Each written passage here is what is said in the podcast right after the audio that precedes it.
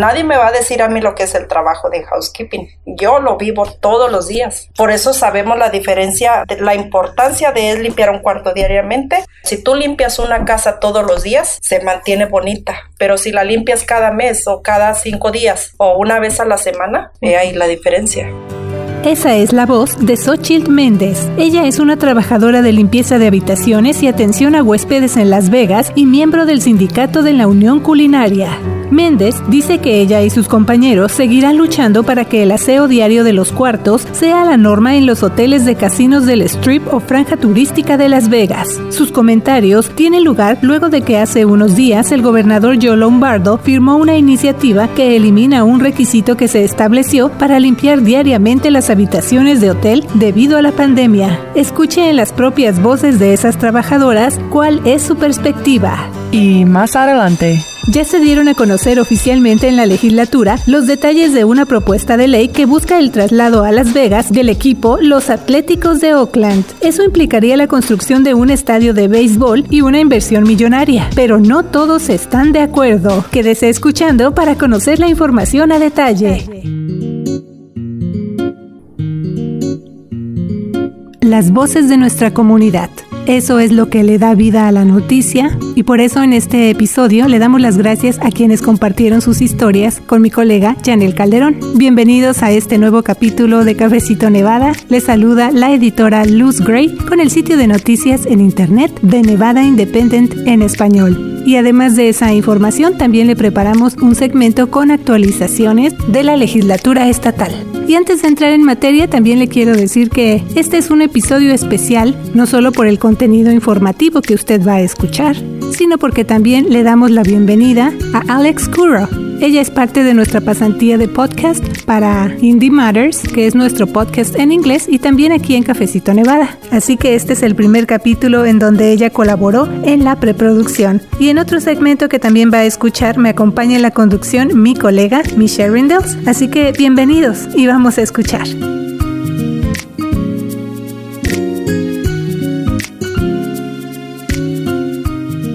Hola amigos, yo soy la reportera Michelle Rendells. Recuerde mandarnos sus preguntas y comentarios en las redes sociales. Y yo soy la reportera Janel Calderón, nos encuentra como The Nevada Independent en español. Así es. Y bueno, Janel, vámonos directo con la información. Ya escuchamos parte de lo que piensa Xochitl Méndez, esta trabajadora de limpieza de habitaciones de hotel y atención a huéspedes aquí en Las Vegas, en cuanto a esta eliminación de una ley de limpieza diaria de habitaciones de hotel en Las Vegas. Y bueno, además de ella, también tuviste la oportunidad de platicar con otras dos trabajadoras de ese sector que es tan importante para el turismo de Nevada y también para muchos miembros de nuestra comunidad. Pero, ¿cómo es que llegas a esta historia, Janel, y también por qué la cubrimos? Sí, Luz, como hemos venido informando aquí en Cafecito Nevada, ahorita se está llevando a cabo la sesión legislativa estatal. Desde febrero ahí se han venido abordando cientos de propuestas de ley y esta que estamos mencionando es una de esas tantas iniciativas que de hecho ya firmó como ley el gobernador Lombardo. Esa iniciativa se llama SB 441 y elimina el requisito de asear habitaciones de hotel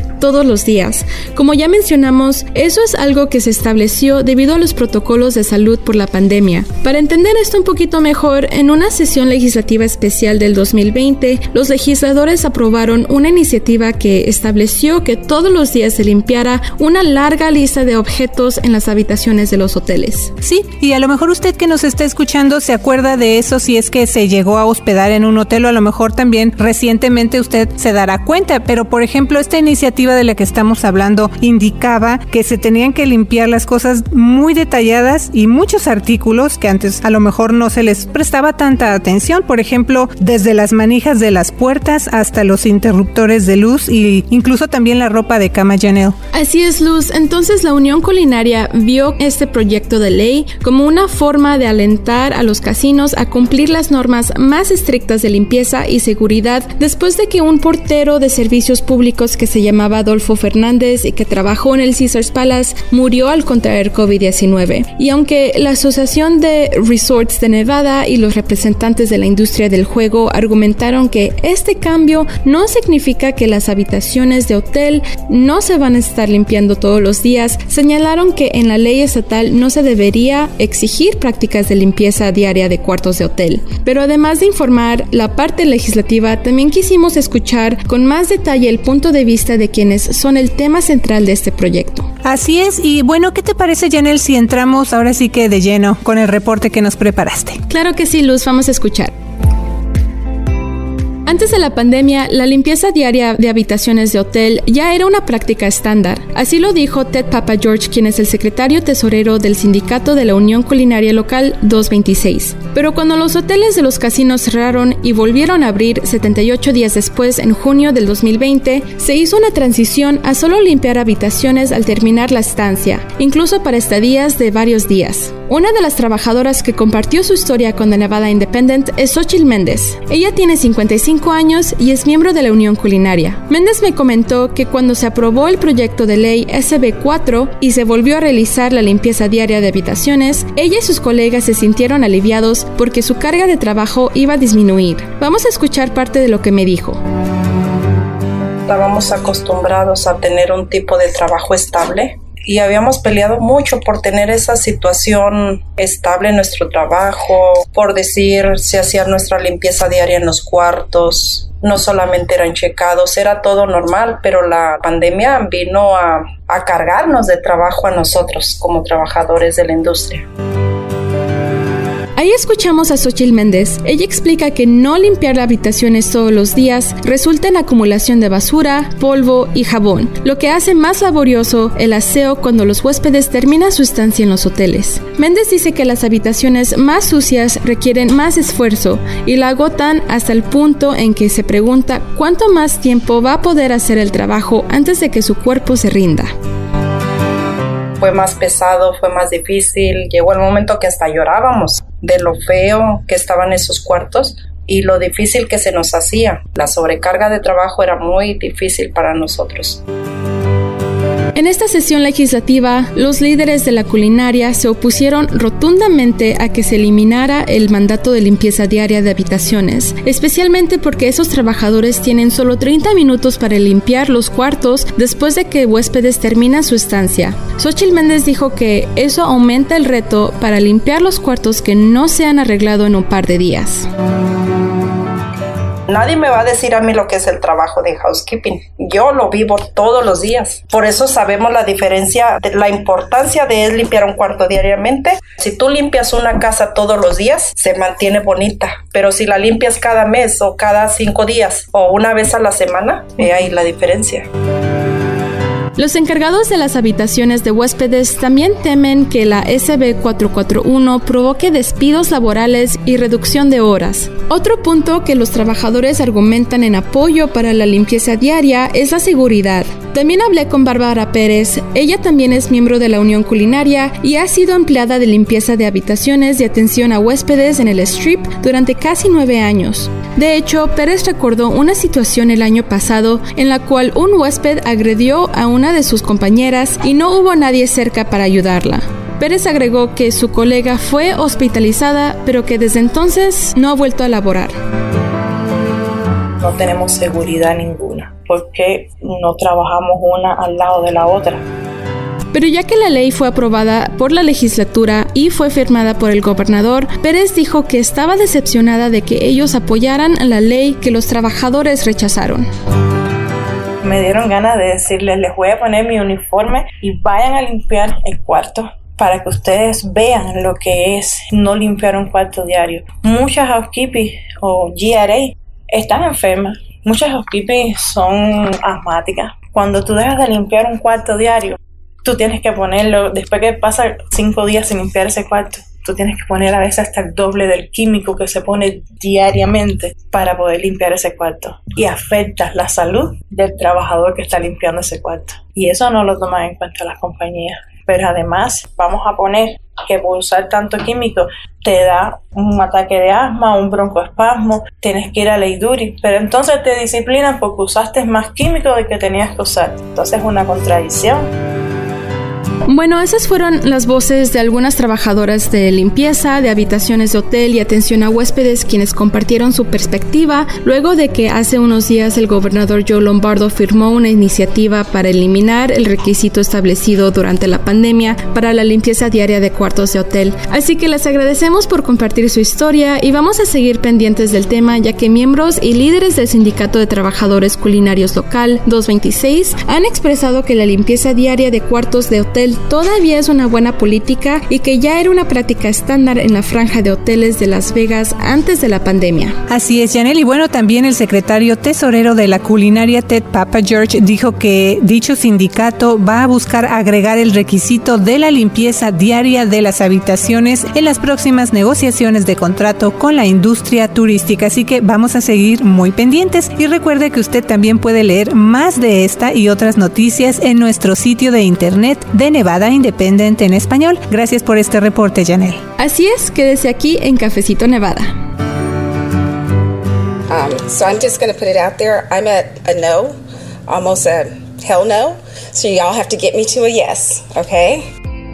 Esa es la voz de la asambleísta estatal demócrata Daniel Monroe Moreno, quien dijo que simplemente iba a externar su postura en contra acerca de una propuesta de ley para una posible construcción de un estadio de béisbol en Las Vegas y quien también agregó que la tendrían que convencer. Eso lo dijo a quienes presentaron los detalles de una propuesta de ley para el traslado del equipo Los Atléticos de Oakland a Las Vegas, lo que implicaría la construcción de un estadio de béisbol en el lugar que actualmente actualmente ocupa el Hotel y Casino Tropicana en Las Vegas, el cual tendría que ser demolido. Ya le hemos informado de esto, pero bueno, esa presentación duró casi seis horas, fue muy larga, había muchas preguntas de los legisladores y la misma también presidenta de esa comisión que estaba a cargo de escuchar toda la presentación de esta propuesta de ley dijo, sí, sabemos que hay muchas preguntas, pero vamos a tratar de ir poco a poco. Y bueno, Michelle, esto se hizo además en un día feriado aquí en los Estados Unidos, que es cuando pues muchas personas, por ejemplo, están descansando y están alejadas de las computadoras, están haciendo otra cosa. Eso fue el 29 de mayo, donde se conmemora el Memorial Day. Y justamente esa fue una parte de los muchos cuestionamientos que algunos miembros de la comunidad externaron durante esta audiencia tan larga. Michelle, ellos decían, bueno, ¿por qué se presentó esa propuesta de ley de manera así como súbita, como de última hora? En un día feriado y sobre todo a unos días de que termine la sesión legislativa este 5 de junio, es decir, por qué se presenta en estos días ya finales de la sesión un tema tan importante y con muy poca oportunidad de que el público se familiarice más con lo que contiene esta propuesta de ley y también se cuestionó el tamaño de la inversión y el rendimiento potencial de esos fondos públicos, o sea, muy controversial esta propuesta. Y justamente con ese tema iniciamos este segmento donde le hemos venido informando a usted actualizaciones de la legislatura, un periodo de sesiones que empezó en febrero. Pero este proyecto de la posible construcción de un estadio de béisbol para los atléticos, como decimos Michelle, tiene muchos ángulos y es importante porque tendría un efecto en Nevada por muchas razones. Así es, Luz. Lo más reciente para informar es que esa propuesta ya se presentó ante un comité conjunto de legisladores del Senado y la Asamblea. Antes de eso solo se iban conociendo pocos detalles sin una presentación oficial. Los presentadores de la propuesta incluyeron a Ben Kiekefer, quien es el jefe de personal del gobernador Joe Lombardo, y el economista Jeremy Aguero, que también está brindando consultoría a los atléticos, el tesorero del estado Zach Conine y al presidente de la Autoridad de Convenciones y Visitantes De Las Vegas y el presidente de la autoridad de estadio de Las Vegas, Steve Hill, que es encargado en el estadio Allegiant de los Raiders. Pero una de las principales razones de por qué ese tema es importante es la parte de la inversión pública, algo que se está cuestionando mucho.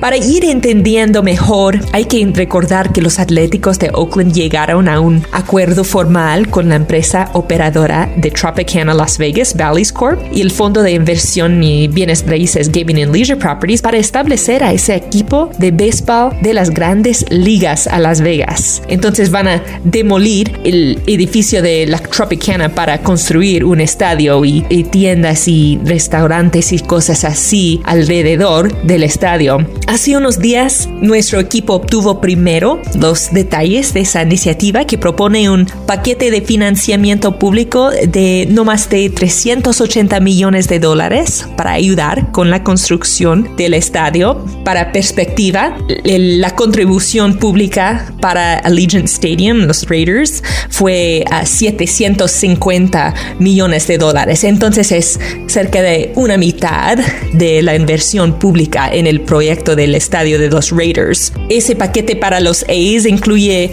180 millones en créditos fiscales transferibles emitidos por el Estado y 120 millones en bonos emitidos por el condado Clark. Pero ese acuerdo está sujeto a que los legisladores estatales lo aprueban y como todos oyeron, algunos de los legisladores están escépticos acerca de, de ese acuerdo y quieren que el equipo haga su caso ante la, legislatura y dice que vale la pena. Sí, como siempre le, le, venimos diciendo, ¿no? Desde que estamos reportando los detalles de lo que está pasando en la legislatura, todo esto va cambiando. A lo mejor cuando usted escuche cafecito ya cambiaron las cosas, pero desde ahorita también le invitamos a que se mantenga al tanto, tanto ahora sí que en nuestro sitio de internet como en las redes sociales, para que usted vaya al día con todo esto que está pasando. Y bueno, también al principio hay que recordar que los atléticos estaban buscando el apoyo legislativo para un paquete, digamos, distinto. Era un paquete de financiamiento público de 500 millones de dólares que incluía créditos fiscales para ayudar a financiar la construcción de ese estadio. Pero ahora los 380 millones que ya mencionamos de financiamiento público de este proyecto de ley son casi 120 millones menos que esos 500 millones iniciales, ¿no? Que originalmente estaba buscando el equipo después de anunciar que llegaron a un acuerdo vinculante el 20 de abril para un predio de un posible estadio en la avenida Tropicana que estaba ahí ese lugar inicial muy cerca de la autopista interestatal 15 aquí en Las Vegas, pero bueno, eso cambió, esa oferta se descartó el 15 de mayo y pues se movió digamos a favor de un sitio en el extremo sur de la franja de casinos o strip que incluye ya esta área donde mencionamos Michelle que es Tropicana Las Vegas. Así que durante esta presentación tan larga de la propuesta, los partidarios, es decir, los que están a favor de que sí se construya este estadio, se enfocaron en ir describiendo los detalles que son también muchos, pero así a grandes rasgos. Ellos hablaban, por ejemplo, desde la ubicación hasta cómo sería el estadio, que por ejemplo tendría un techo retráctil, es decir, que se puede abrir y cerrar, y también tendría 30 mil butacas. Pero esos defensores enfrentaron preguntas de los legisladores y también del público, ya lo mencionamos. Entre los que más escucharon fueron por qué el equipo no pagaría el estadio con su propio dinero, por qué costaría tanto dinero o por qué mejor no se invierte en mejorar las escuelas de Nevada y el sistema educativo. Esos fueron unos de los cuestionamientos que eh, yo, yo escuché que eran muy constantes, sobre todo por parte de las personas que hablaron para dar su testimonio o para decir porque si están en contra de que se construya este posible estadio. Y también como mencionamos, hay legisladores estatales que de plano ellos dijeron desde el principio no estamos de acuerdo y cuestionaron los ingresos que se calculan y por qué se necesitaría dirigir o usar estos fondos públicos hacia este proyecto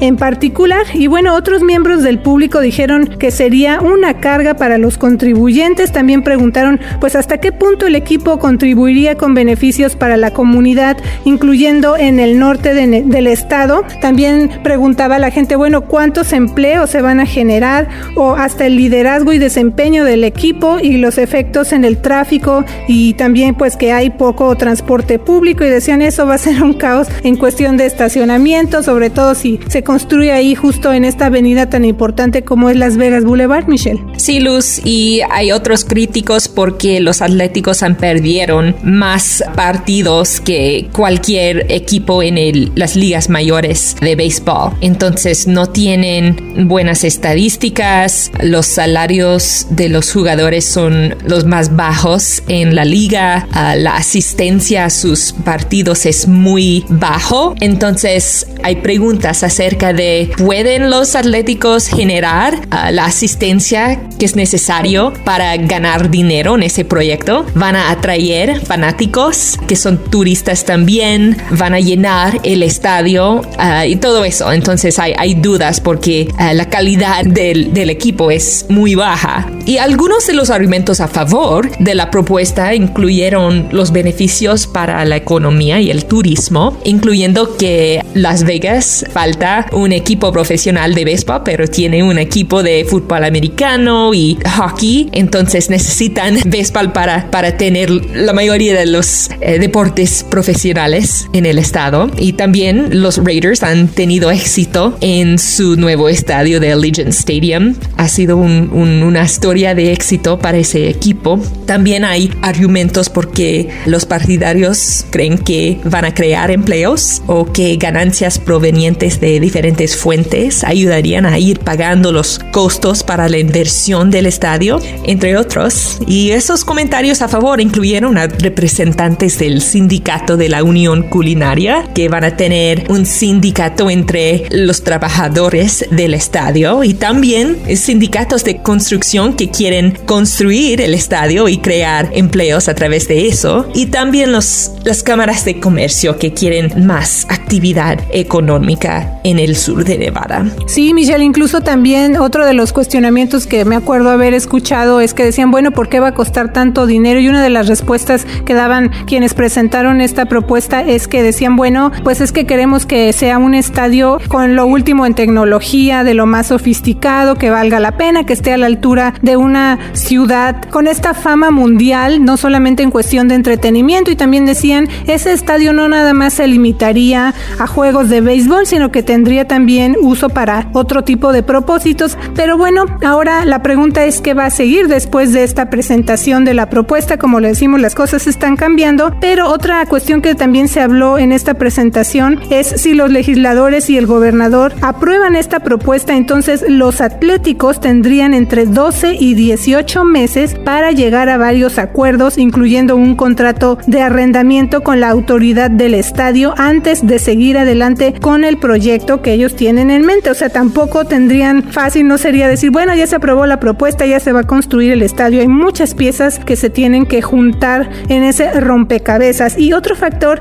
es la reubicación del equipo de los Atléticos aquí a Las Vegas por parte de las grandes ligas de béisbol, lo que se sometería a votación cuando los dueños de la liga se reúnan en Nueva York a mediados de junio, de acuerdo con lo que reportó la prensa asociada. Y bueno, también la cercanía con el aeropuerto internacional Harry Reid. También ahí algunos legisladores preguntaban a los presentadores de la propuesta, pues esto también podría ser un problema porque aparte del ruido y de otras regulaciones, entonces cómo se abordaría esta situación y eso decían significa que el equipo entonces también tendría que obtener la aprobación de la Administración Federal de Aviación. Así que cuando los legisladores preguntaron qué harían los atléticos si este acuerdo del estadio no avanza aquí en Nevada, Hill respondió que el equipo entonces pues buscaría otras ciudades. Sí, Luz. Otra cosa es que tú mencionaste que la cercanía con el aeropuerto causa problemas, uh, incluyendo que el estadio no puede tener fuegos artificiales porque es demasiado cerca de todos esos aviones y, los pilotos necesitan aterrizar sus aviones y no ser eh, distraídas de fuegos artificiales y luces y cosas así. Entonces hay, hay muchas cuestiones después de que los legisladores votan en favor o en contra de, de ese acuerdo con los atléticos. Sí, también otra cosa que me acuerdo que se destacó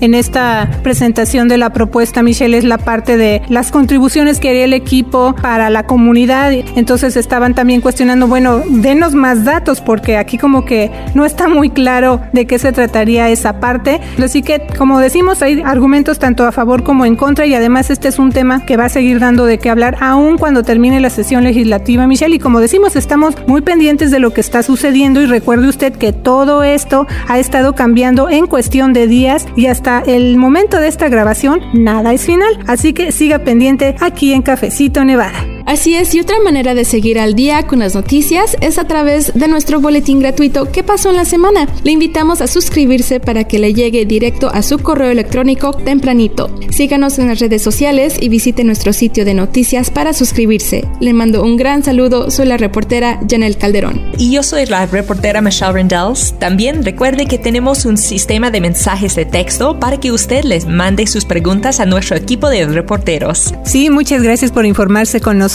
que tenga una semana llena de éxito. Le saluda la reportera Luz Gray con The Nevada Independent en español. Nuestro estado, nuestras noticias, nuestra voz. Gracias por escuchar Cafecito Nevada, su programa de noticias y temas comunitarios, producido por The Nevada Independent en español, con periodismo de fondo para nuestra comunidad. The Nevada Independent en español, nuestro estado, nuestras noticias, nuestra voz.